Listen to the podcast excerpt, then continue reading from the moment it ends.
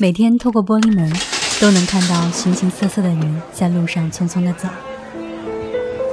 他们有些会来到我的店里挑选自己需要的东西。老板，这个怎么卖呀？偶尔问起他们挑选的目的，可能是一笑带过，或者变成了一次详谈。或许我所思考的问题，都是我最大的绊脚石。我的便利店一直开到凌晨两点，不同于其他的便利店，想要的许多东西都可以在这里找到。有人问我为什么便利店要取名一二一七？我说，因为那是我觉得最无虑的一天，因为想纪念此生最无虑的一天。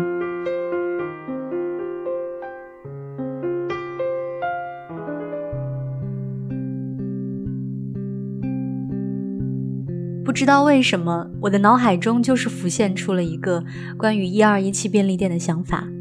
可能因为我家旁边刚好是中医院。而中医院的对面呢，刚好有一家 OK。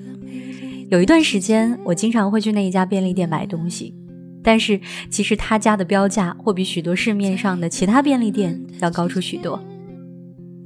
可我就是一个那么懒的人，宁愿多花一两块钱，也不愿意再去寻找其他，因为顺路很好。一直喜欢录东西，但是录出来的东西呢，当时觉得不错，后来再听就显得差强人意了。也曾经帮朋友在荔枝 FM 上录节目，反响还挺不错的。看着那个播客的订阅从几个人涨到一万人，当时心中简直是充满了欢喜，觉得自己好像也不是想象中的那么差劲儿。但是后来呢，由于朋友之间产生了分歧，所以我选择了退出。后来我发现。人有时候真的应该任性一些，不去迁就别人，自由自在的，能解释的就解释，不能解释、不能让步的就算了。事后的那种畅快，比你百般退步和迁就要来的真实。一二一七便利店也是这样，只有我和副店长两个人，偶尔呢招一些兼职，用不同的视角来看这些形形色色的人和事。你希望继续，那就继续；你累了。那就离开。我也不知道这一间人们心中的小店会持续到什么时候，所以你来，我送你一张便利店。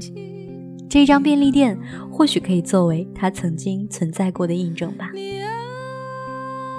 获取便利店明信片的方法呢，只需要关注微信公众号，转发其中一条推送到朋友圈，并截图发送到后台，同时在后台回复一样你想在便利店里买到的东西。我们会选取十位朋友寄出便利店的明信片，你可以指定明信片的地址、收件人想说的话，可以是给自己的，也可以给那个你心中的人。这一次呢，只是尝试性的第一次活动，不为别的，就为了一份情怀。让我们相约在一二一七号便利店吧。你啊，你残酷的定格。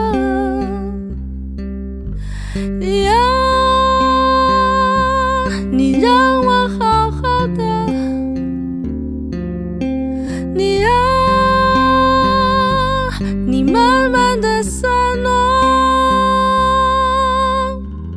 在一个迷失的季节，你来了；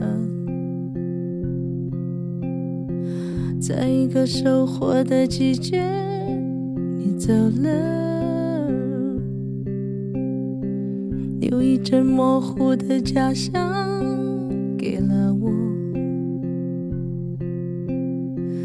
剩一个取舍的难题，给了我。